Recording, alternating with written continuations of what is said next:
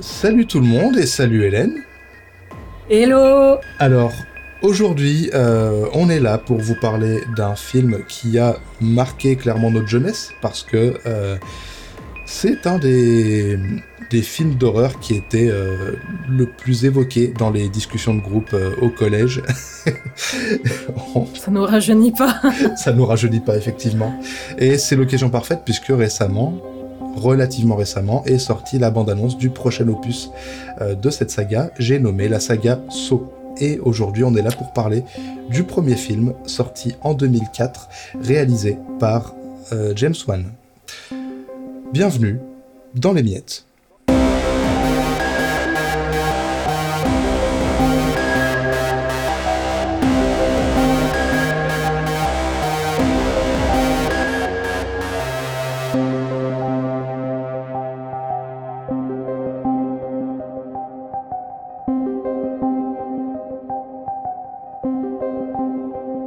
Alors Hélène, euh, est-ce que tu voudrais me raconter ton premier rapport à la saga euh, et à ce film? Alors moi je l'ai connu quasiment à sa sortie. Alors euh, bien évidemment je n'avais pas l'âge à, à l'époque euh, d'aller le voir au cinéma, donc je ne l'ai pas vu au cinéma.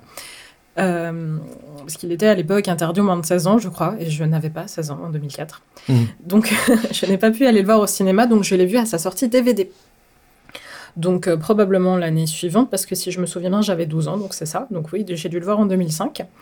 Et donc euh, je l'ai vu euh, très simplement lors d'une soirée film pour un Halloween avec des copines. Mmh. Donc on l'a lancé.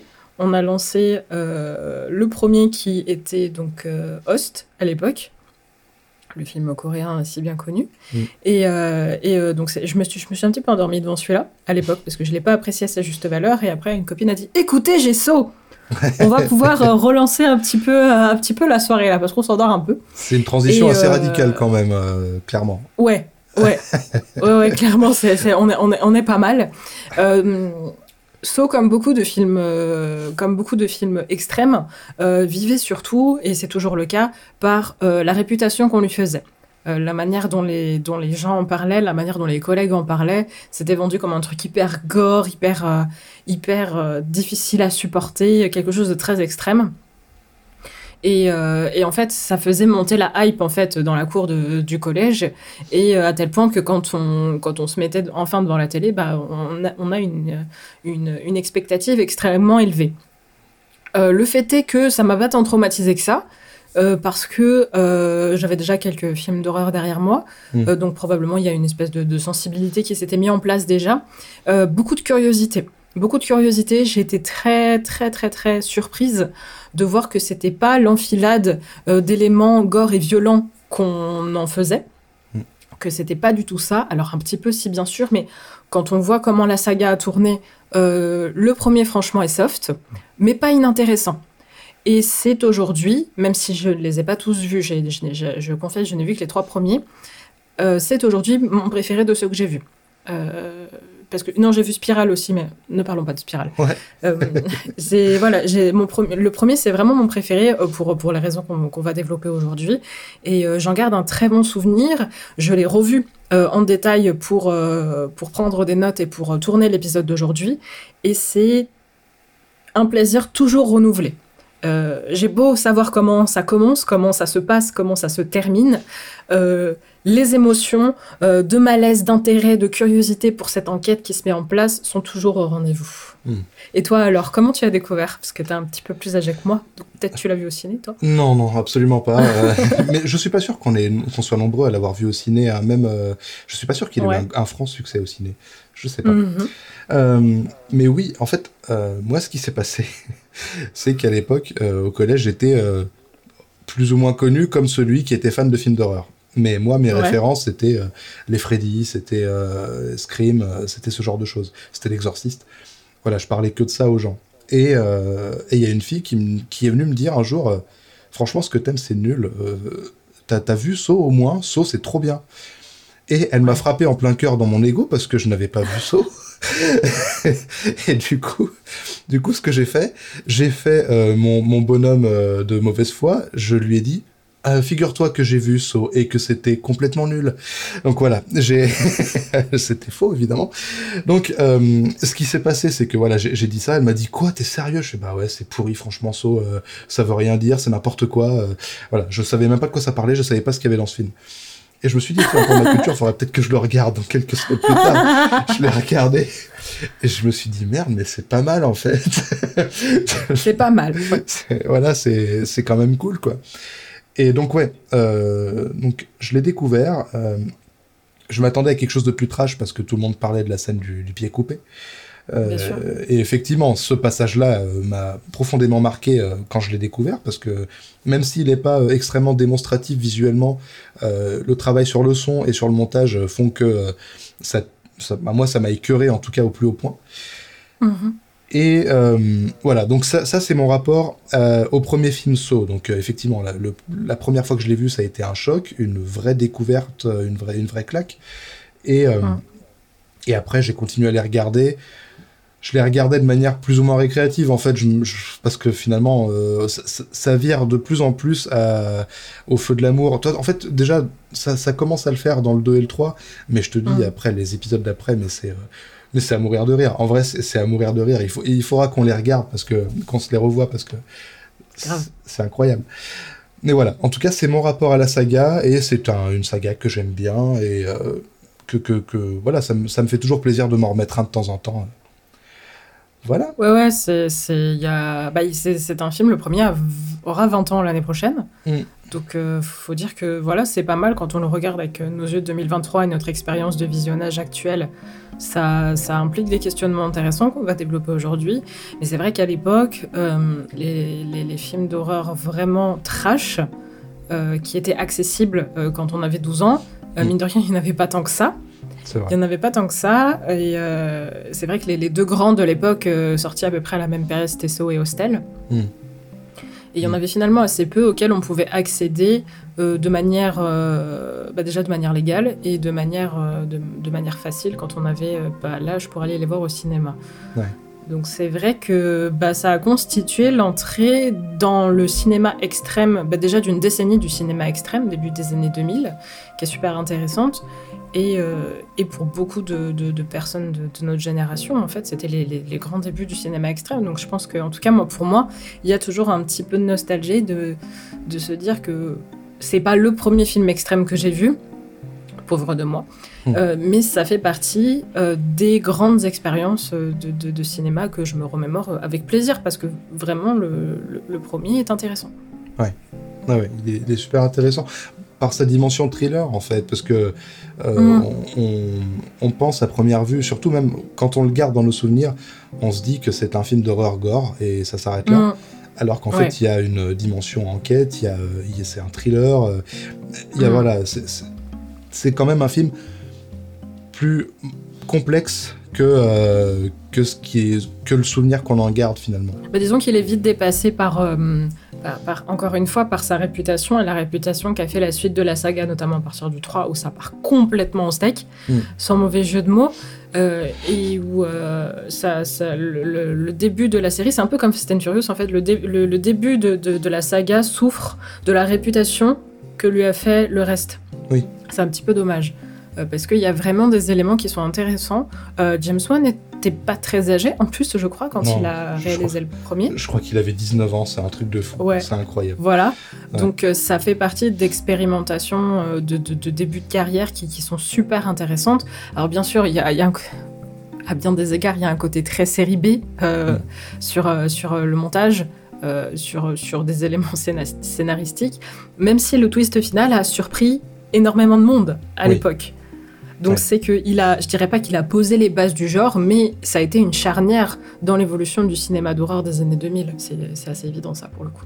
Clairement, clairement. Et euh, c'est ça qui est drôle d'ailleurs, c'est que le twist a tellement été marquant que la saga s'est définie par rapport à, l'idée qu'il fallait un twist. Parce que finalement, tous les films, euh, toi tu as vu jusqu'au 3, mais même après, tous mm. les films ont un, énorme twist comme ça. Euh, mm qui est parfois euh, plutôt artificiel, mais on, y reviendra. Euh, hmm. Mais euh, c'est drôle à quel point on, a occulté tout le reste, on a occulté tout le reste finalement.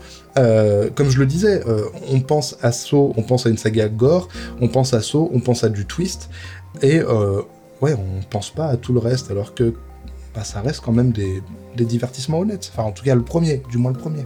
Tout à fait. Tu veux peut-être résumer le film, Mehdi, parce que je, je pense qu'il y a beaucoup de monde qui l'a vu, mais on peut peut-être faire, faire un petit retour sur le premier. C'est vrai que ce serait un bon début. Alors.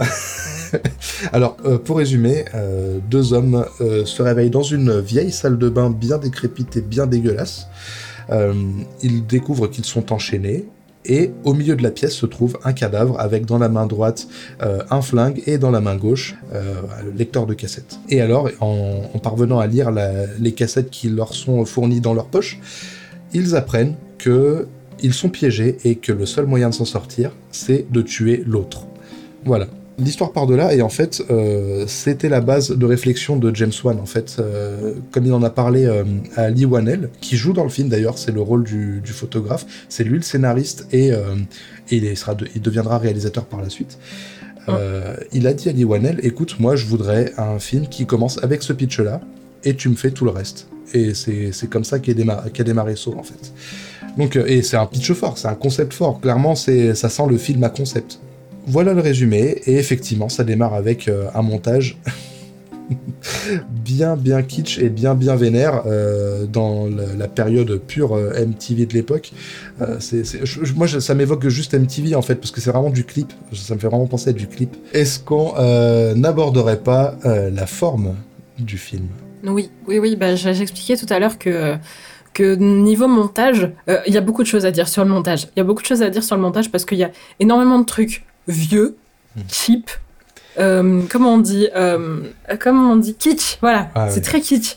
C'est vrai que la, la, le montage euh, est très très série B au début quand les deux personnages se réveillent et découvrent dans l'espace le, cadavre avec lequel ils sont il y a la caméra qui fait un 360 avec des plans de coupe sur les membres tac tac tac, ah comment tu fragmentes déjà le corps avant de le fragmenter avec les éléments du scénario. Te rends compte c'est incroyable. Non c'est juste cheap. Ouais c'est super cheap en plus, euh, ce qu'il faut savoir, c'est qu'effectivement, et ça c'est évident, ça se voit, euh, ces, effets de montage sont euh, déterminés par le manque de moyens. En fait, c'est juste pour dire, c'est juste pour essayer de donner un peu de cachet parce qu'on a, on n'a pas grand chose à, on n'a pas beaucoup de lumière, on n'a pas beaucoup de, on n'a pas des décors incroyables et il faut qu'on qu'on accroche le spectateur, il faut qu'on le, le, capture et euh, bah, du coup on stimule son, ses yeux, on stimule ses oreilles, parce que du coup il n'y a pas que le montage visuel, il y a aussi les bruitages aussi qui sont euh, complètement hallucinés. Donc, euh, donc voilà, c'est ce qui déterminera d'ailleurs tout, tout, un pan du cinéma d'horreur de, de, cette époque-là. Oui, oui, oui, et ce, ce côté, le, fait qu'il y, ait eu peu d'argent de, de, à l'époque hein, pour, mm. pour réaliser le film, ça se voit dans la manière d'envisager les décors. On est dans des décors qui sont très resserrés, des décors qui sont, qui sont oppressants. On est sur des plans qui sont très resserrés à partir du moment où on sort de cette salle de bain par des flashbacks hmm. et par, euh, par euh, l'exploitation d'une histoire, qui histoire qui est donc cette enquête autour de, de Jigsaw qui se passe en même temps. Hmm. Et quand on sort de cette unique boîte euh, qui est une espèce en fait de, boîte de rats de laboratoire où on va regarder les personnages du dessus, en fait, littéralement comme des, des cobayes, ce qui, ce qui va être en fait des cobayes de, de, scénarios de, films d'horreur, finalement.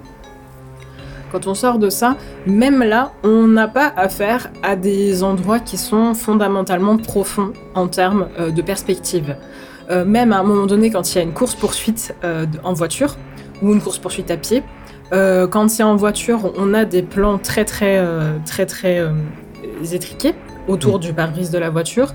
Et autour de la, de la course-poursuite à pied, on va avoir des personnages dans des couloirs, dans des tout petits, euh, dans des tout petits endroits euh, qui vont euh, rendre vraiment claustrophobique chaque plan, même ceux qui sont en dehors de l'attraction principale. Ce qui fait que tout, en fait, est oppressant dans le film, même s'il y a plusieurs histoires qui s'entrecroisent et qui donnent l'impression de pouvoir respirer. Mm. Mais c'est ça qui est, qui est fascinant, c'est ce que tu disais, euh, le fait que ça leur donne euh, des aspects de cobaye.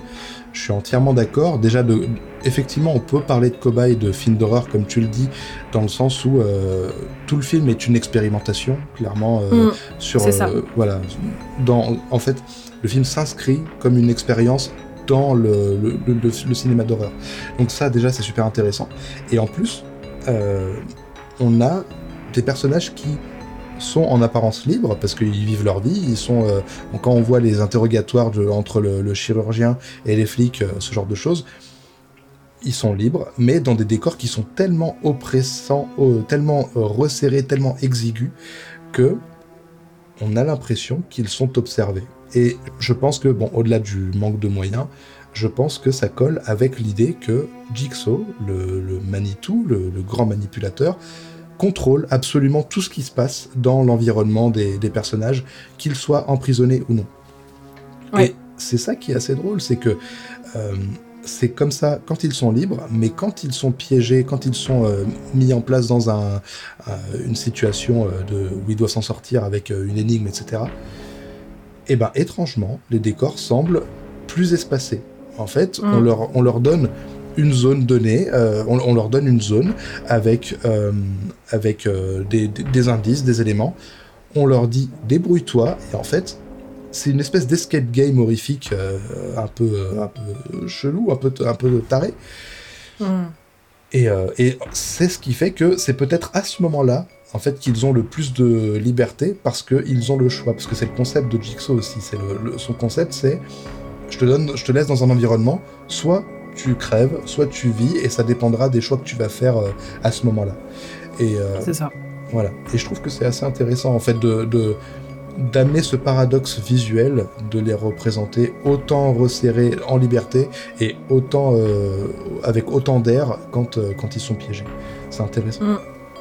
Oui, oui, c'est exactement ça. Et euh, en l'occurrence, j'ai l'impression qu'il se donne encore plus de possibilités justement quand ces personnages sont cloisonnés dans un, dans un, dans un environnement. On voit les détectives pénétrer dans différents endroits dans lesquels sont décédées de précédentes victimes.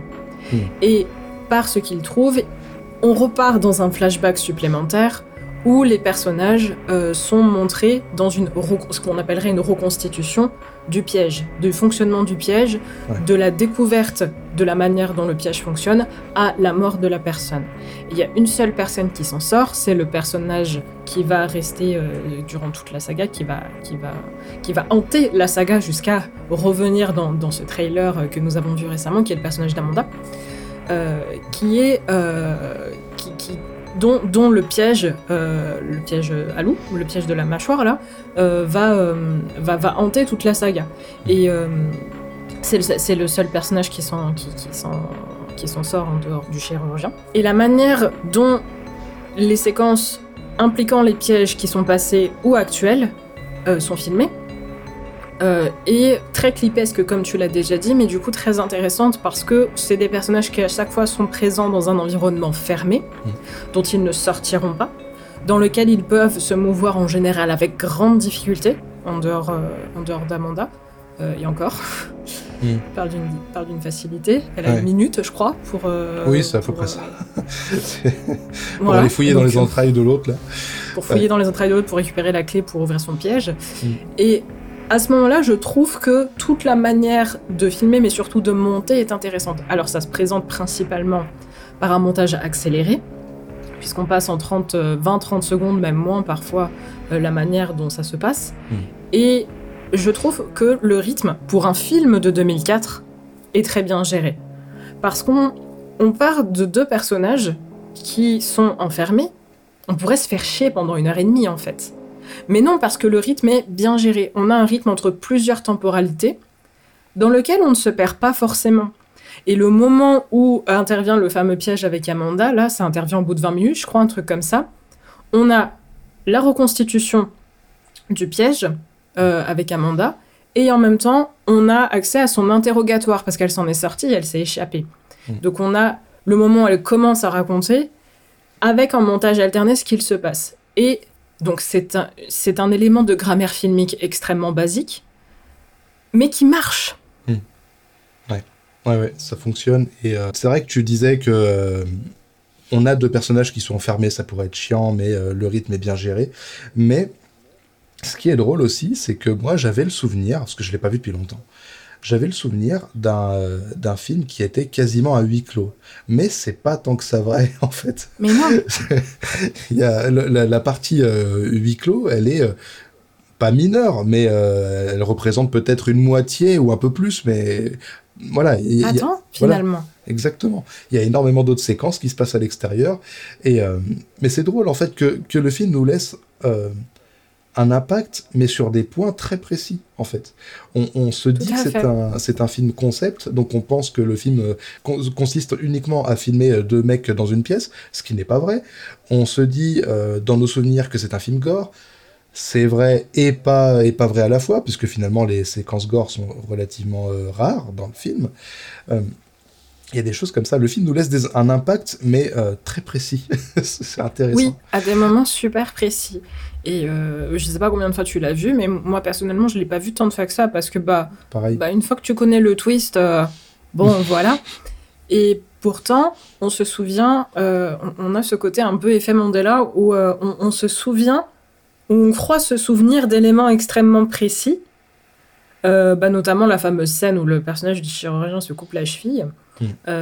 Je m'en rappelais de manière beaucoup plus graphique. Ouais. Alors qu'en fait, encore une fois, en termes de montage, c'est un montage alterné où tout se passe en hors champ. Parce Mm. qu'ils n'avaient pas la thune. Donc Ouais. tu le vois qui commence à couper la peau, mais tu vois que c'est une prothèse, parce que bon, on est en 2004. hein. Oui. Et, et euh, tout le reste se fait par gicler de, de, de sang euh, de, de quelqu'un hors champ, probablement avec un, un pistolet à faux sang et tout. Mm. Et ce qui marche, c'est le chant contre chant et les cris du personnage euh, du drogué. Oui. euh, qui, euh, qui voit ce qui se passe. Et il le voit de loin en plus, parce qu'ils sont chacun d'un côté et de l'autre de la pièce. Ils sont enchaînés, ils peuvent pas se rejoindre. Oui. Et c'est ce qui rend la scène extrêmement forte, c'est à la fois le montage et le fait qu'on ait étiré jusqu'à ce point quelque chose dont on savait que ça allait se passer en fait. Parce que le chirurgien le dit très très tôt. Il, il- dans le film, il dit il ne veut pas avec les scies qu'il trouve, qu'on coupe nos chaînes, il Ouais. veut qu'on se coupe une jambe. Mm. C'est clairement une promesse, en fait. C'est une promesse, on sait que ça va arriver. Et là où l'horreur est, euh, est présente, c'est, euh, bah, on en parlait dans, dans notre précédente miette avec Skinamaric, c'est le fait qu'on sait que ça va arriver et ça arrive vraiment. Mm. Et on a un côté, punaise, je veux pas voir ça. Surtout quand, comme moi, on a 12 ans quand on voit le film. On a un côté, punaise, je veux Ah. pas voir ça. Et Ça coupe. mais si je regarde, qu'est-ce que ça va me faire Qu'est-ce qui va se passer À quoi ça ressemble Et il y a un côté presque frustrant de, de, de voir, de pas voir en fait comment ça se passe parce qu'on voit rien. Oui. Et la, la scène est tellement bien montée, encore une fois pour l'époque, que lorsqu'on la voit, on, on- enfin moi je, je croyais dur comme fer me souvenir de le voir se couper la jambe et de voir le membre tomber. Ouais. On le voit dans le reste des films, c'est beaucoup plus graphique, euh, même si on garde un côté très old school sur la manière de faire les prothèses. Euh, Il y, a, il y a vraiment quelque chose de très... euh, c'est viscéral sans être graphique. Mm. Parce que le jeu des acteurs est, est très impressionnant, en Mm. fait Ouais. des deux personnages masculins.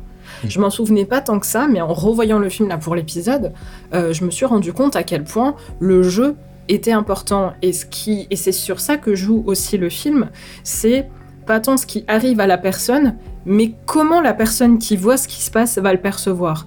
Parce que finalement, cette Absolument. scène euh, de, de- de découpage de jambes, euh, elle intervient parce que le chirurgien sait que sa fille et, euh, et sa femme sont, en- enfin, sont captives Hmm. de l'autre côté, d'un autre côté qu'on ne sait pas lequel c'est d'ailleurs, parce qu'on ne sait pas où ils sont, et euh, qu'il entend par une conversation téléphonique, parce qu'à un moment donné il trouve un téléphone, euh, il, il entend des coups de feu, donc il se dit quelque chose. Et en fait c'est une histoire de cause à effet, Hmm.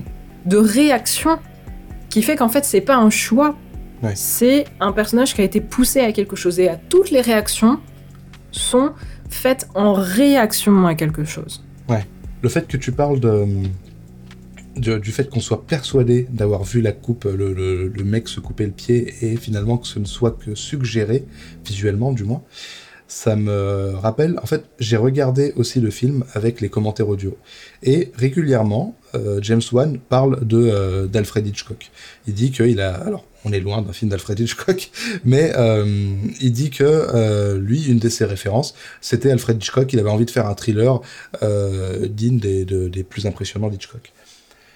Et ça me rappelle, ce que tu me dis là, ça me rappelle la séquence de la douche de Psychose, euh, où euh, le, montage euh, était fait de telle sorte qu'on croyait, qu'on était persuadé de voir de la nudité et de la violence, alors que ce ne sont que des coupes très rapides qui ne font que suggérer l'action qui est en train de se passer. Et je pense que, voilà, parce qu'on va, on va revenir sur Hitchcock un peu plus tard, mais euh, là, ce que tu m'as dit, ça m'a rappelé ça, et je trouve ça assez intéressant. C'est un montage tellement bien orchestré que l'esprit en vient à produire un souvenir sur une séquence, alors que c'est pas du tout ce qui se passe. C'est un peu ce qui s'était passé à l'époque dans les années 60 avec, euh, avec Rosemary's Baby de, Polanski, à l'époque où, euh, à, la fin du film, elle, elle, se penche sur le berceau du, du gamin démoniaque et tout le monde était persuadé d'avoir vu euh, mm. la créature, alors qu'en fait tout se passe en hors champ. Et là, c'est exactement ce qui se passe. Et là, je trouve que c'est une preuve d'un montage réussi. Tout n'est pas réussi dans le film, bien sûr, je vais pas l'encenser euh, comme ça, mais il y a, y a, déjà euh, des éléments de montage qui, je trouve, marchent bien là pour le coup. Et mm. c'est d'autant plus ironique quand tu vois ce que la saga est devenue, à savoir un des grands pontes de, de, de à l'époque, hein, un des grands pontes du film extrême euh, qui va montrer tout de manière, euh, de manière très graphique, très, très violente, très sanglante. Là, oui, le film est violent, mais dans son montage, je trouve, plus que dans ce qu'il montre réellement. Hmm. C'est ça, parce que, voilà, comme, comme on l'a dit plus tôt, le premier film Saw est parti d'un concept simple, la scène, la scène d'introduction, tout simplement. Hmm. Et les suites, elles, par contre, sont partis du principe de travailler euh, les séquences gore, les séquences de pièges, donc essayer de trouver des choses toujours plus inventives, euh, et par rapport à ça, par rapport à ces séquences-là, broder une histoire qui permettra de lier les différentes euh, scènes de mort qu'on trouvera dans les films. C'est clairement une démarche plus artificielle, c'est une démarche typiquement tourné vers le divertissement pur, euh, à la manière d'un destination finale par exemple, qui euh, aura ce, qui fera ce jeu-là aussi de chercher les manières les plus inventives de tuer ses personnages. Mais euh, voilà, c'est drôle d'ailleurs parce qu'en fait, on est parti sur une saga qui est vraiment qui est vraiment régressive finalement. c'est du gore et, et des, des twists alors que tout ça est puisé dans le premier film, mais qui a su doser un peu mieux tous les éléments pour en faire un film euh, plus regardable. Ce que je trouve intéressant aussi, c'est que euh, la, caméra, euh, tu, me l'avais fait remarquer quand on en avait discuté, elle, traduit pas mal l'état d'esprit des, personnages. Mm. au début, quand les personnages prennent connaissance de la situation, la caméra va trembler énormément. Ça va être ce côté très cheap, très série B. Alors que quand on est en phase de réflexion, de récit, de reconstitution, d'exposition des informations et des situations, on va retrouver euh, une certaine stabilité hmm. euh, qui je trouve est super intéressante et qui, bon, qui encore une fois est très basique, mais qui marche. Et euh, ça va être d'autant plus vrai que on va être sur un montage qui va être extrêmement maîtrisé, notamment sur les courses-poursuites que j'évoquais tout à l'heure, et notamment celle en voiture sur la fin, qui pareil est très cheap, parce qu'on va avoir euh, des, ça va être des travelling optiques en fait sur la, voiture, de telle sorte que la voiture, tu vas avoir l'impression qu'elle t'arrive dessus. Ouais. Et ça montre vraiment les débuts, euh, enfin, à, posteriori, ça montre les débuts, l'idée de, le faire filmer euh, Fast and Furious 7, qu'il a tourné donc bien après, parce qu'il y a vraiment il y a vraiment une science de la course-poursuite, qu'elle soit en voiture ou qu'elle soit à pied. La poursuite euh, des deux détectives derrière le kidnappeur, euh, c'est euh, c'est un bijou, cette, cette, séquence est géniale, tu te demandes comment elle va s'arrêter, il y a le piège à la fin qui se referme sur l'un des deux détectives, c'est, tu crois qu'il y en a un qui est mort parce qu'il lui a tranché la gorge, en fait pas du tout, euh, c'est, et après, après il prend sa revanche et puis bon bah après il se fait tuer. Mais il y a un côté course-poursuite qui encore une fois permet d'ajouter du rythme. Oui, je suis entièrement d'accord avec toi et euh, ça me laisse penser que James Wan semble avoir constitué sa carrière avant d'arriver sur les gros films d'Hollywood comme un énorme CV en fait parce que euh, chaque film permettait de montrer euh, ce qu'il était capable de faire dans divers registres. On a eu par la suite effectivement euh, Death Sentence euh, avec Kevin Bacon, qui est un énorme film de vengeance avec des scènes d'action de, de, fusillade de, de, de fou. C'était trop bien, Death Sentence. Et, et là aussi, on clairement, le, je pense que c'est le genre de film qui a permis de convaincre, c'est qui, c'est Universal, je crois, qui, a permis de convaincre Universal de lui laisser les rênes pour un, pour un Fast and Furious. Et puis, euh, bah, ça l'a, fait, hein. clairement, le film, et même Fast and Furious, était ultra efficace et, fonctionnait très très bien. Donc il y a ça. Et je voulais juste revenir sur un truc aussi. Tu as parlé euh, de, la caméra qui euh, se comportait différemment en fonction de l'état d'esprit des personnages. Et euh, c'est drôle parce que on a la caméra qui se comporte pas forcément de la même manière en fonction de la séquence. Dans le sens où je pense à la séquence du piège à loup, euh, la, séquence de la séquence d'Amanda, où là, euh, alors qu'on a un personnage qui est dans un, un état d'extrême tension, on a une caméra toujours très stable et, et, très fluide qui tourne autour du personnage. Et en fait, c'est euh, c'est intéressant parce qu'on sent que c'est fait pour, euh, pour le montage. En fait, c'est prévu pour le montage. Si on avait eu une shaky cam comme on l'a eu euh, sur les séquences d'avant, il aurait été impossible de faire des séquences, des, des, des, montages aussi dynamiques sur cette séquence-là. Parce qu'on voit après que la caméra s'emballe, elle tourne super vite autour du personnage, elle fait des énormes zooms, des dézooms. Et ça, ça aurait pas été possible en shaky cam parce que ça, ça aurait été dégueulasse. Et, et je trouve ça intéressant du coup que la mise en scène, la réalisation pure sur le plateau s'adapte euh, au montage qui, est censé arriver après et qui se permettent en fait, c'est assez risqué. C'est assez risqué de faire ça, de, déroger à sa règle que tu as, mis en place sur d'autres séquences, euh, parce que c'est ton premier film. Tu te dis, mais si ça marche pas, j'ai une séquence qui, en termes de réal, n'a euh, aucun sens. Mais, Bien sûr mais voilà, mais finit par, euh, par s'en sortir et c'est super intéressant comme c'est mis en image. Oui, c'est d'autant plus intéressant qu'il arrive à créer en fait un univers qui est à la fois visuel et sonore. Parce que moi, l'un des éléments vraiment que j'avais oublié autour de So, c'est son univers musical. Il y a toute une palette de musiques qui sont super bien. Euh, c'est quelqu'un qui travaille beaucoup euh, avec de la musique dite industrielle. Hmm. Euh, qui, renforce cette idée de, de, de, de, piège, de jeu de piège comme espèce de machine qui va broyer au sens propre comme figurer les personnages. Hmm.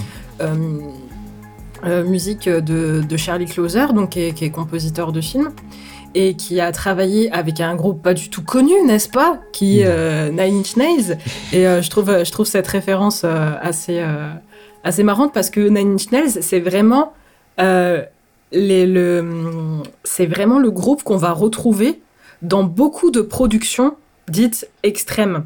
Hmm. Euh, à, l'époque, il euh, y, en avait quelques-uns comme ça. Il y avait Rammstein, il y avait eux, il y, en avait quelques-uns comme ça qu'on retrouvait vraiment dans les films un petit peu, un petit peu violents, un petit peu graphiques. Il y avait les Resident Evil, les Underworld, les, des trucs comme ça, vraiment les films un petit peu péchus comme ça. Et euh, on le retrouvera Nine par la suite dans, dans un film à énigme aussi qui va sortir bien plus tard, qui est La cabane dans les bois, qui est un film excellent. Hmm. Et du coup, on va avoir ces musiques extrêmement texturé avec des percussions qui sont très très métalliques et, euh, et qui vont donner euh, au, film une ambiance poisseuse euh, qui, qui va dominer ensuite. Là, pour le coup, je pèse mes mots, dans une grande partie des films extrêmes, des films de torture, des, des films comme ça, énigmes, qui, qui, vont créer cette ambiance poisseuse ouais, qui, évoque, qui évoque un malaise, tout ce qui est métallique, tout ce qui est vraiment euh, euh, le métal qui va entrer en contact avec la chair, en fait, d'une manière générale clairement. Mais c'est de toute façon, comme tu le disais, la musique industrielle, le, le, métal indus, là d'où vient Charlie Closer aussi, c'est une musique qui va effectivement évoquer ces textures de, de ces matières-là, d'acier, de, de, ferraille, mais mm. aussi des, tout ce qui est euh, rouage, euh, tout, enfin, tout ce genre de, tout ce genre d'imagerie euh, qui dans laquelle baigne la saga So, en fait. clairement, quand on voit, quand on voit le, le tueur, enfin le, tueur, Jigsaw, dans les films d'après même, travailler sur ses pièges, etc. On voit que c'est de la mécanique. Et, et, dans la musique, ça, ça, transpire ça. Donc il y a ce côté à la fois poisseux, effectivement, mais aussi mécanique. Euh, et ça donne vraiment une patte, une couleur vraiment intéressante et, particulière euh, au film et à la saga derrière. Vraiment, c'est une, une, musique que j'adore.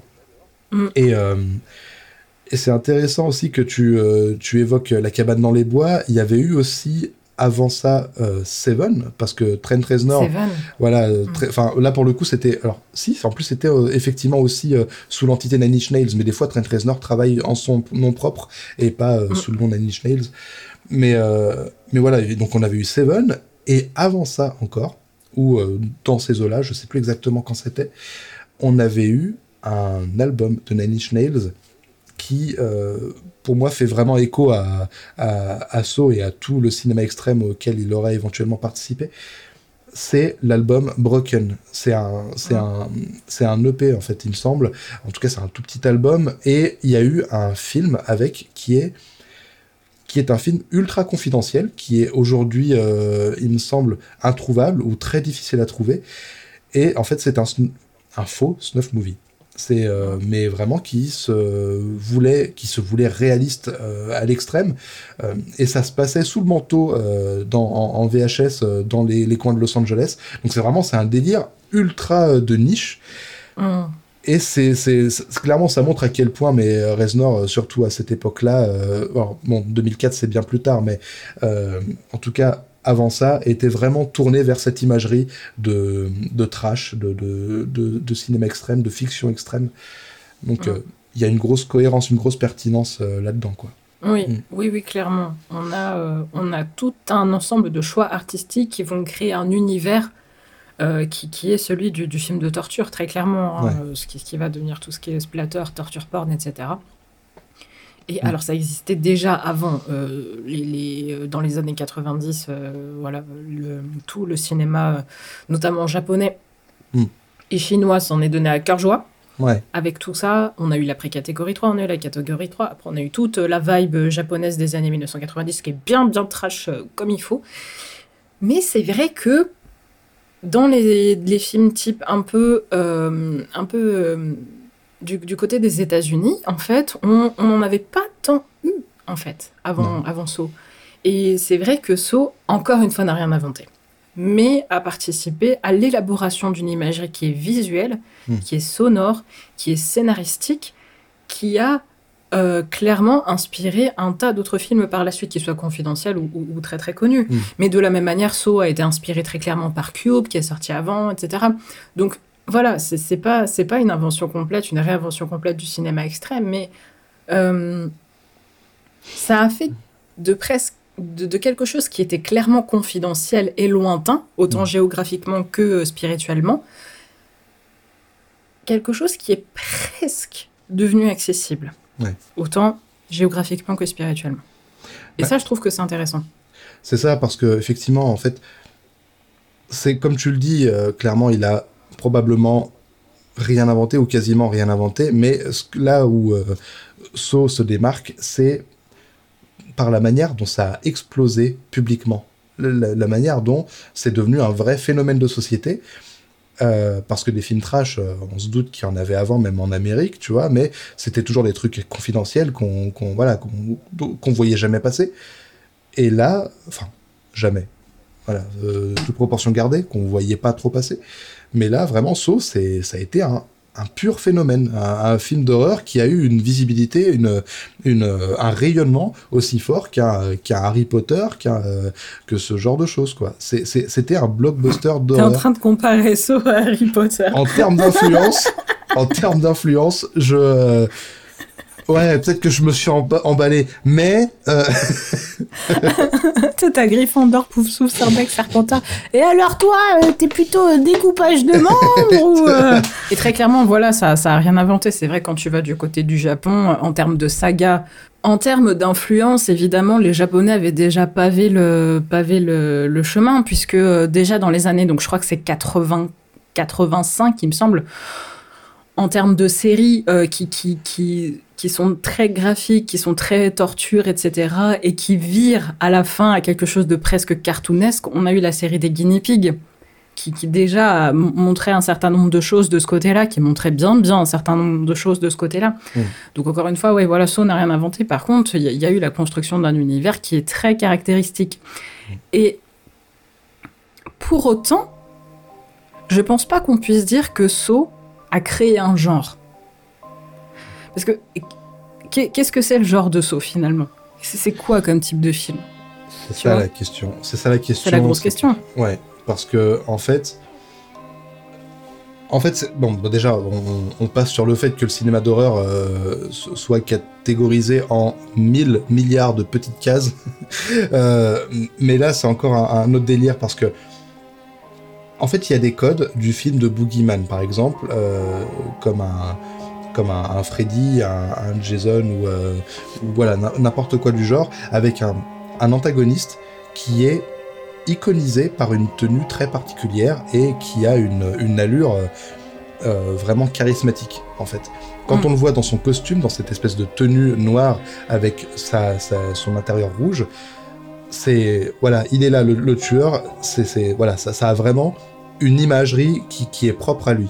Quand on voit ce personnage antagoniste, on se dit que euh, voilà, il y a clairement une imagerie, une iconisation qui est faite.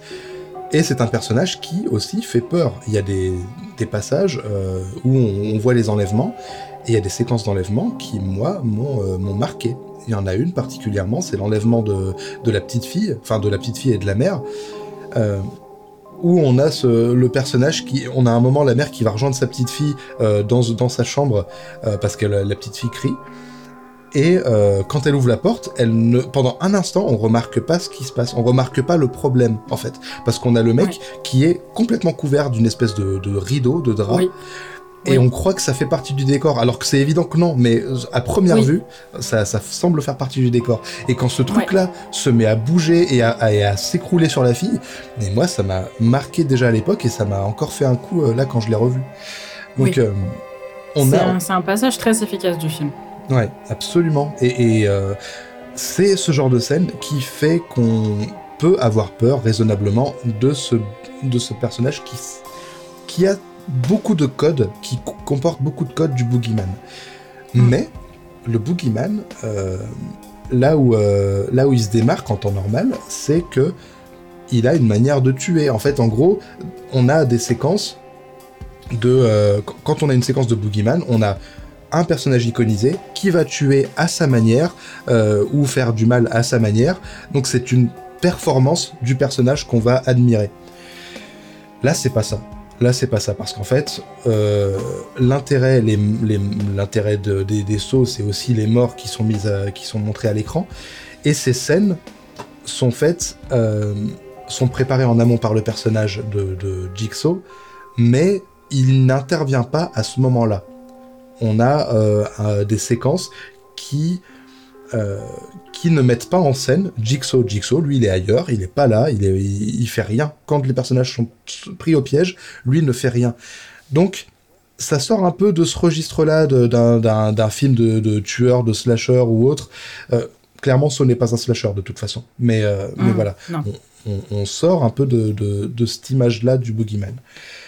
Oui, totalement. Puis même de l'iconisation du tueur, parce qu'en fait, tout est fait pour euh, nous faire croire que euh, le personnage qui est celui de, de Zep Ouais. euh, est celui qui orchestre tout. Alors que c'est pas du tout le cas. On découvre que c'est quelqu'un qui est lui aussi partie prenante du jeu. Ouais. C'est un personnage dont de toute façon la, la vie et enfin le temps est compté. Le, le temps est compté. Il y a, il y a beaucoup, il y y a un champ lexical du temps qui est très utilisé dans le film. Et tout le montage et l'orchestration du film est fait pour nous le présenter comme le grand méchant. La course-poursuite se fait avec lui. Mm. Alors qu'en fait, euh, c'est pas du tout le cas. C'est un personnage qu'on prend pas le temps de creuser volontairement, puisque Mm. c'est un objet comme les autres, c'est un pion finalement. Oui. Et parce que c'est un pion, on ne lui donne pas de profondeur, ce qui fait que quand il disparaît à son tour, il n'a pas le temps de nous manquer. De toute façon, tout va tellement vite que les personnages n'ont pas le temps de nous manquer. Mm. Et, et c'est vrai que quand on le voit, il n'a, c'est pas un personnage qui a de la profondeur.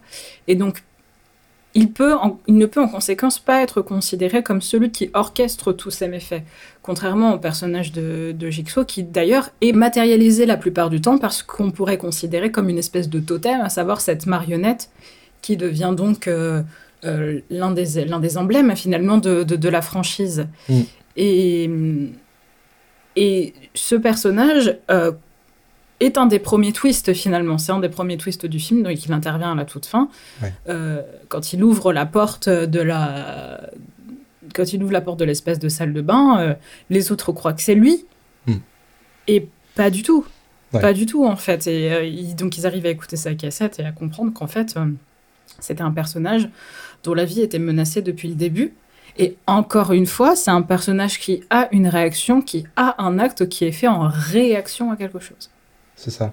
C'est ça, parce qu'on comprend assez vite que lui aussi est victime euh, au même titre que euh, les autres personnages qu'on a suivis tout du long.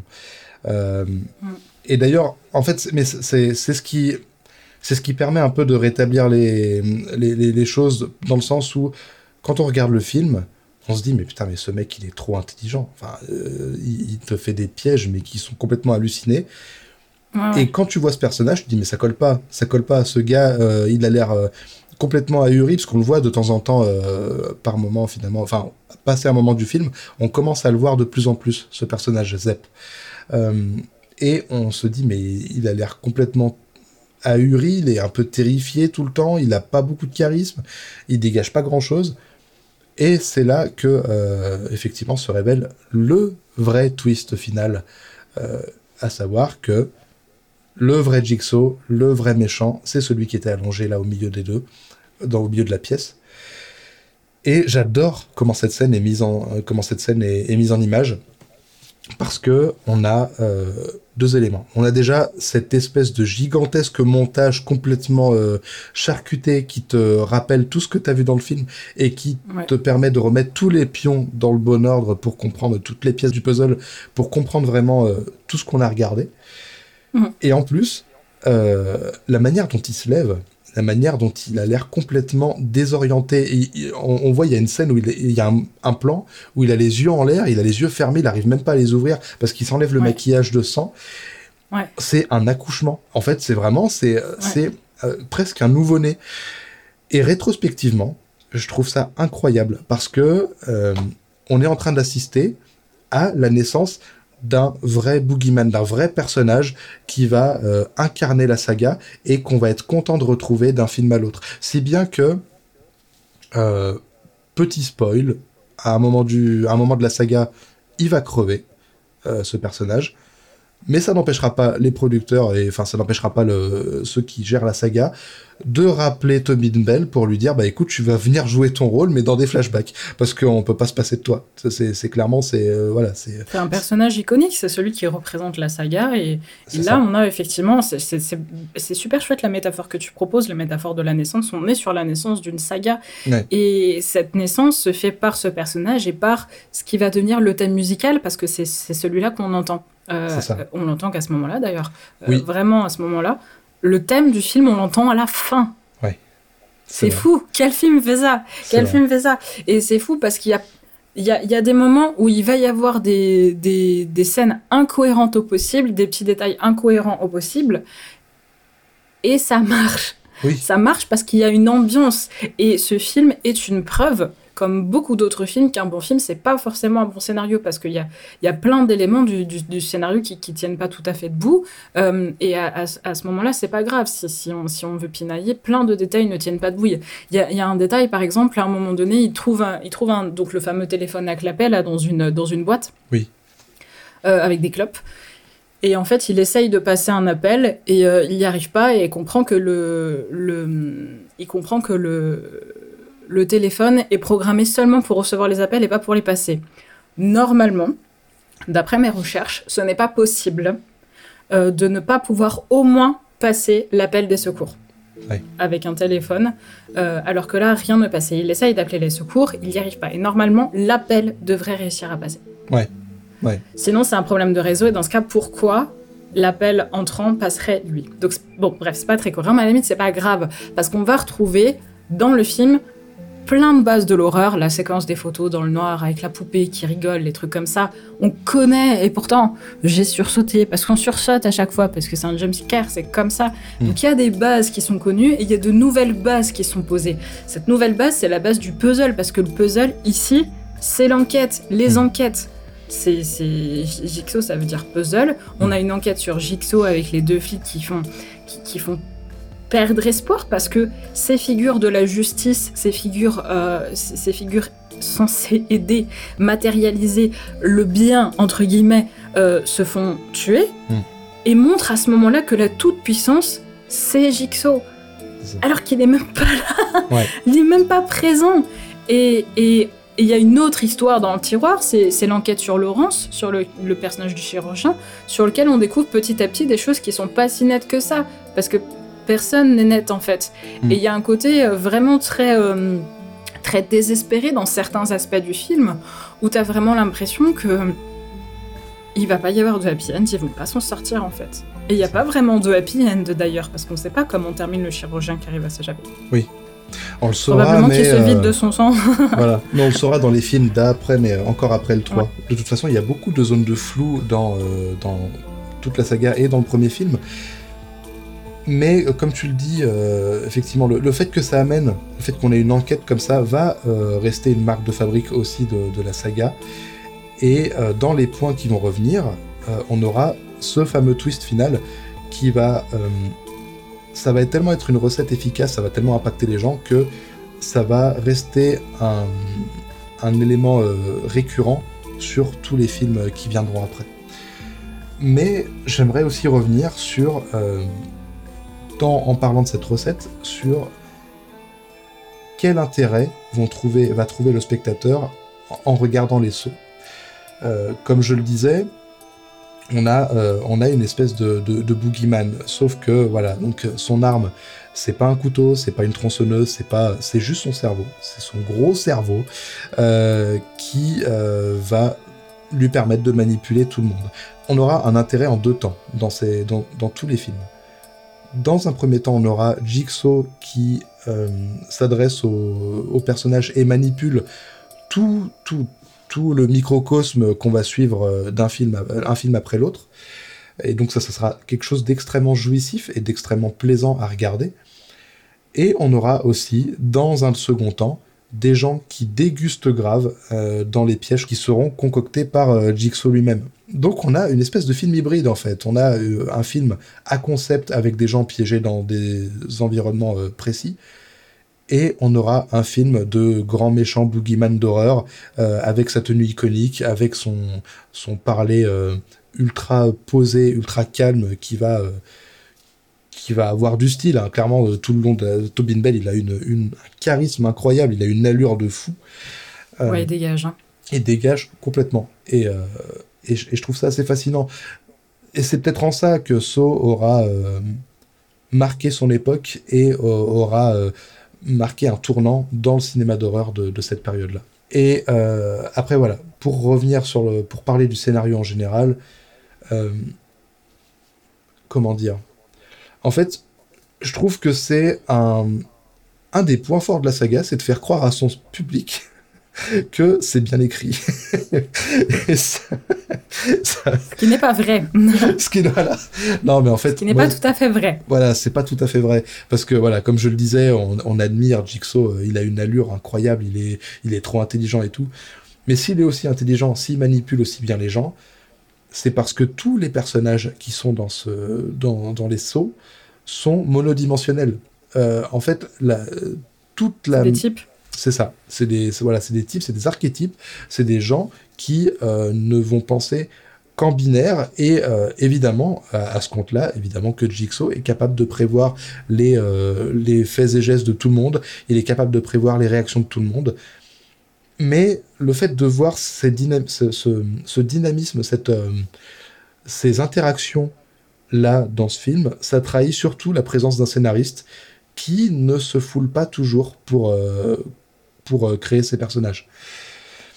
Donc, c'est des films qui sont intéressants, mais qui, euh, qui ne sont pas des exemples d'écriture et qui ne sont pas. Euh, et qui finalement ne représente pas vraiment des personnages si intelligents que ça. Jigsaw n'est pas si intelligent parce que ce qu'il fait, c'est prévoir des réactions de personnages qui n'ont qui ne sont pas humains, qui ne sont pas vivants. Il y a quelque chose en fait. C'est et, je trouve que en soi, quand je dis que c'est un point fort, c'est que c'est quand même fou qu'on ait un qu'on ait un, travail si peu poussé, parce que je trouve vraiment que ça va pas loin au niveau des personnages, qu'on ait un travail si peu poussé sur la, conception des, persos, mais qu'on ne s'en rende pas tant compte que ça. Qu'on se dise juste, putain, mais ouais, mais, mais Jigsaw, mais Tobin Bell, mais comment il est trop intelligent, mais c'est incroyable. Alors que, pas forcément. non, non, non, il y a clairement un côté jeu de rôle, en fait, avec des personnages qui vont avoir des alignements spécifiques et qui vont les suivre de manière unidirectionnelle tout au long du film. On va avoir un personnage fondamentalement bon qui va se sacrifier et un personnage qui est pas fondamentalement mauvais mais qui est facilement euh, corruptible et puis un autre personnage qui va se poser et qui va être lui aussi facilement corruptible. Hmm. Et ces personnages vont œuvrer dans le sens du personnage fondamentalement bon pour qu'il puisse euh, s'en sortir. Et euh, ce que prouve le film, c'est que c'est pas parce que t'es forcément bon que t'es forcément bon sur toute la ligne, et surtout, c'est pas parce que t'es forcément bon que tu vas forcément t'en sortir, en fait. Exactement. C'est ça qui fait que le film est, du coup euh, qui est quand même intéressant, même s'il y a des faiblesses évidentes en termes de scénario. Mmh. Euh, au niveau de la forme, ça reste quand même, pour l'époque, encore une fois, aux États-Unis, encore une fois, très intéressant. Oui, oui, oui, oui non, je, je suis pas là pour descendre le film non plus. Non, non, non, bien sûr que non, mais il faut, il, faut, il faut pointer, effectivement, euh, des lacunes évidentes qui sont scénaristiques et des incohérences qui sont scénaristiques. C'est ça. Parce qu'en plus, je me rends compte que tous les points qui nous restent à aborder sont euh, bah, ces fameuses lacunes. Donc ça, ça, finira, on va finir euh, ce podcast sur des, sur une note peut-être un peu plus, euh, un peu plus en deçà du, du reste de, du, de, de l'émission. On aime beaucoup So. on, on, aime beaucoup So. C'est juste que c'est important aussi de, de, de, de, mettre en image les, de mettre en lumière les, les soucis qu'il y a dedans. Par exemple, pour revenir euh, sur l'image publique qu'a Jigsaw, j'aimerais remettre les pendules à l'heure sur un détail. Ça, ça, serait surtout pour parler de l'image publique qu'a Jigsaw auprès du public de la saga.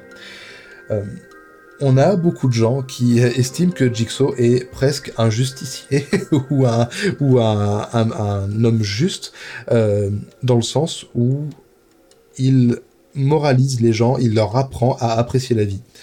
Euh, mais c'est clairement un raisonnement débile. Ça me tue de voir des gens dire euh, mais non, mais Jigsaw, il a trop raison, c'est trop pertinent ce qu'il fait.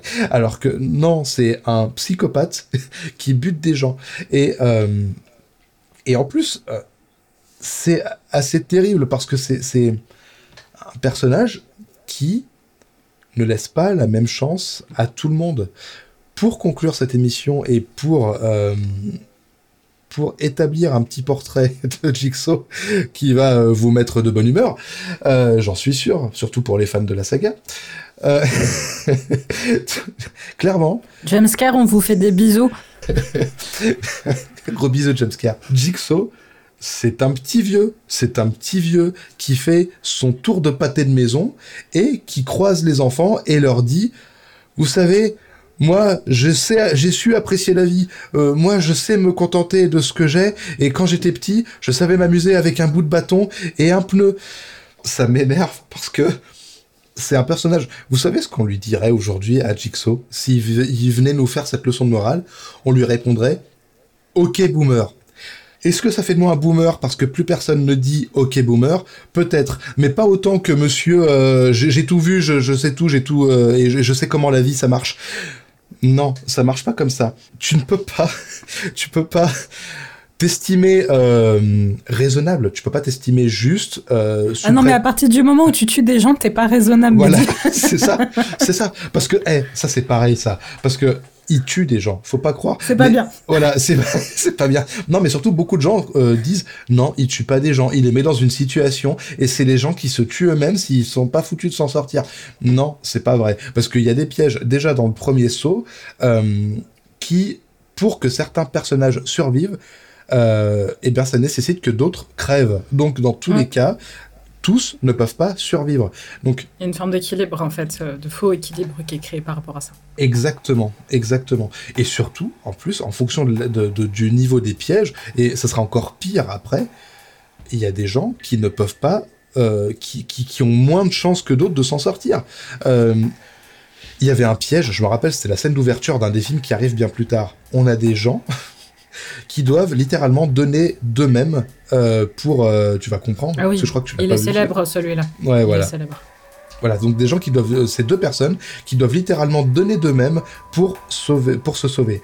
Et donc, on a deux personnes dans des pièces distinctes avec un, une balance et une, un gros couteau ou un, un, truc, une scie ou un truc dans le genre.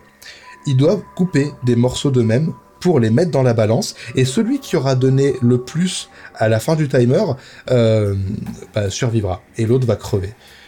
Donc déjà, ça, on, revient sur l'idée qu'il y en a forcément un qui va crever. Et puis franchement, quelqu'un qui se taillade des morceaux de chair et qui les met dans une balance ne va pas survivre. Là, en plus, le, couteau est tout rouillé, il est dégueulasse. Tu ne peux pas survivre à ça. Donc, il est en train de rentrer sur la morale dans Jigsaw.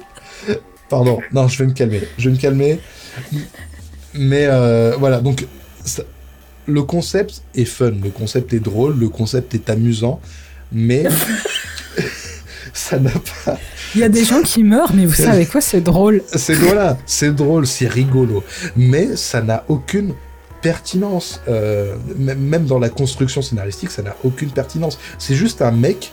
Jigsaw, c'est un mec qui joue à Dieu, qui met des personnages dans une situation donnée et qui regarde s'ils vont s'en sortir ou pas. Ça s'arrête là. En fait, So, c'est les Sims. Exactement. Tu sais, c'est un peu le système où tu mets les personnages et t'enlèves dans la piscine et t'enlèves l'échelle. Tout pareil. exactement ça, exactement Après tout, ils pourraient sortir de la piscine. D'ailleurs, bah à partir du 4, ils peuvent sortir de la piscine. Donc tu peux pas les tuer comme ça. Mais euh, mais il y, a un côté, y a un côté effectivement euh, divinité, déité. Il y a un côté justicier qui en fait est très présent dans l'imaginaire commun au début des années 2000 l'un des animes, euh, je repars du côté du Japon parce que, parce que le Japon a inventé beaucoup de trucs, c'est comme ça. Euh, l'un des animes euh, au, Japon le plus célèbre du début des années 2000, c'est Death Note qui raconte littéralement l'histoire d'un gars qui tue d'autres personnes sous prétexte de vouloir faire la justice. Et concrètement, le personnage de Jigsaw, c'est il veut rendre justice par rapport à une situation qui est personnelle, elle pour le coup. Il mm. pas pour le bien commun. Là, c'est différent. Donc, c'est un film de vengeance. C'est un film de vengeance, mais à la différence des films de vengeance traditionnels, on ne voit pas le personnage, euh, on ne voit pas la victime souffrir avant qu'elle ne se venge. Et là, ça, je trouve que ça inverse un petit peu le système. Ouais. Et tu vois, tu parles de Death Note, et c'est un peu dommage parce que ça me laisse entrevoir ce qu'aurait pu être la saga So et les questionnements qu'elle aurait pu amener, qu'elle n'a pas amené. Euh, pour revenir sur Death Note, euh, on a ce personnage effectivement qui estime faire la justice et qui tue des gens pour le bien commun, mais qui très vite va se retrouver à tuer des gens par intérêt personnel, pour s'en sortir, mm. pour pas se faire gauler, pour euh, voilà. Et ça va mm. poser des questions sur bah, la, pertinence de tuer des gens. Est-ce que c'est pertinent de tuer des gens? Il faudrait se poser la question quand même. Il faudrait se poser la question, vous avez 4 heures. Je pense que la question est vite répondue. c'est ça. Mais du coup, dans, dans Saw, ça n'est euh, jamais euh, questionné. On ne pose jamais la question. Euh, Jigsaw est un est un personnage est un est un comment dire c'est un absolu de perfection un mec qui est enfin qui, je parle de sa représentation qui est extrêmement intelligent qui sait absolument tout faire mais du coup, on ne se, même lui ne se demande jamais, tiens, est-ce que je fais bien de tuer les gens? Est-ce que peut-être je devrais peut-être lever le pied ou euh, en tuer que 4 cette semaine? Peut-être que 4. Je sais pas, mais il y, a vraiment... Je pense que c'est pas une question qui se pose pour le coup, parce que... Alors après, j'ai pas vu toute la saga, mais je pense qu'il y, y, y, a un vrai chemin de pensée euh, qui... Euh, qui est du côté de, des énigmes en fait, qui est du côté des énigmes, mais je pense que ça va, le film est pas fait pour aller si loin. Parce qu'encore une fois, le, à partir du moment où tu as admis que le scénario n'était pas forcément. À partir du moment où les premières incohérences surviennent, euh, tu entres dans un, dans un contrat implicite avec le film hmm. où tu acceptes, de toute façon qu'il y ait des incohérences pour poursuivre ton expérience. Et à partir de là, ton expérience euh, bascule dans une autre dimension qui est purement une dimension voyeuriste.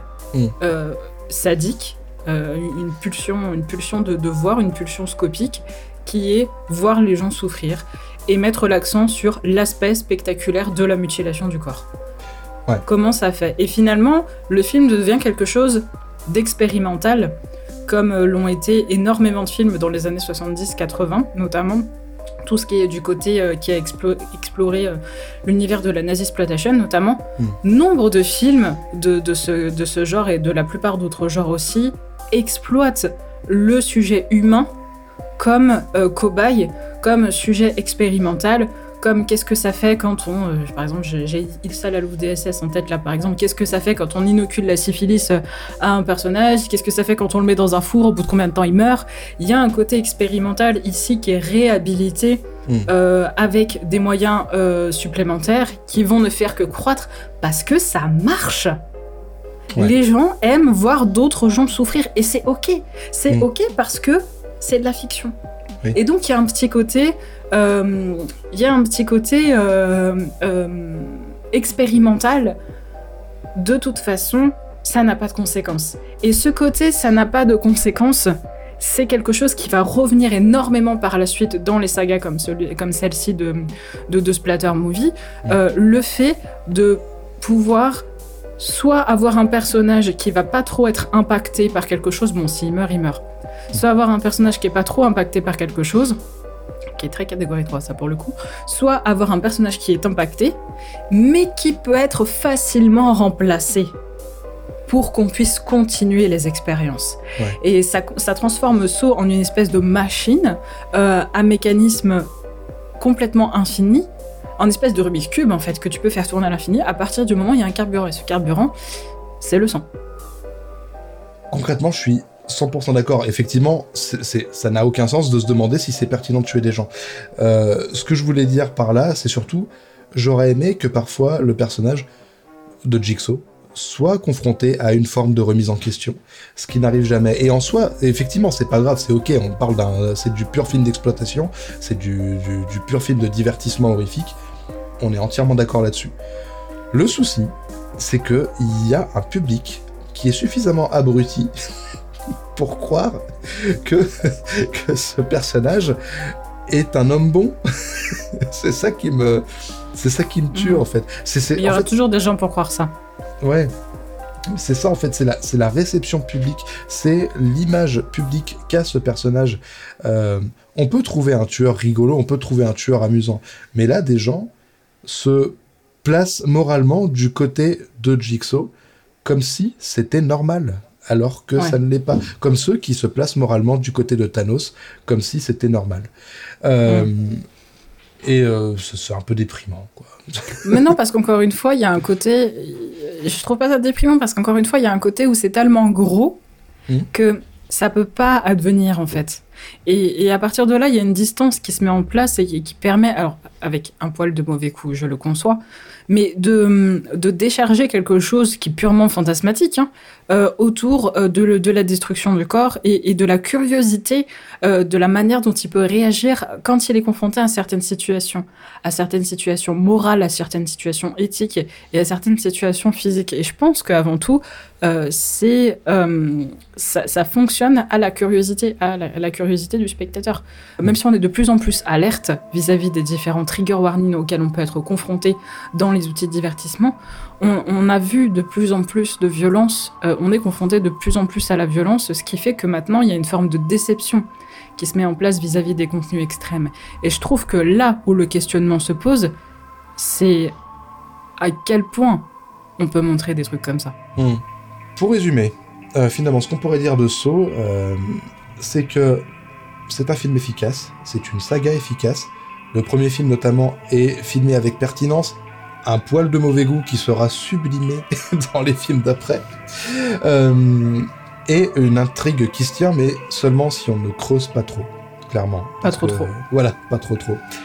Par la suite, c'est devenu une saga plutôt fun, régressive, euh, avec euh, des intrigues dignes des feux de l'amour. Il y a des films où ça devient n'importe quoi, mais c'est génial. C'est franchement, j'aime beaucoup me les refaire de temps en temps parce que limite des fois je me refais la saga mais sans me faire le 1 tellement, le reste de la saga est, euh, voilà est, incroyable quand il s'agit de partir dans tous les sens Et, et c'est, comme je le disais, c'est bébête, mais c'est aussi fascinant de se dire que tout ce qu'on trouve dans les suites sont puisés dans le film original.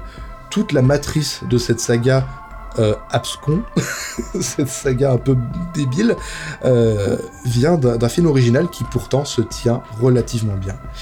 Euh, on avait le gore, on, a le gore, les histoires alambiquées, les twists improbables, la crasse, tout le film, toute la saga est crasseuse au possible. Et clairement, c'est Saw en devient une œuvre matricielle pour tous les films qui vont suivre après. En tout cas. C'est ce qui fait que même 20 ans après, euh, ça passe. Exactement. Ça passe plutôt bien. Exactement, ça passe plutôt bien. Euh, et, en tout cas, Hélène, je te remercie d'avoir euh, fait ce petit bout de chemin avec moi. C'était cool de, creuser dans ce film pendant ce petit instant très chouette. Toujours avec plaisir. On vous dit à bientôt pour la prochaine galette. Salut, merci d'avoir suivi cet épisode. N'hésitez surtout pas à nous suivre sur les réseaux sociaux. On est présent sur Twitter et sur Instagram. N'hésitez pas à mettre des étoiles, à dire que vous aimez bien, à dire que c'est trop bien et à partager l'épisode. Merci encore et à la prochaine. Salut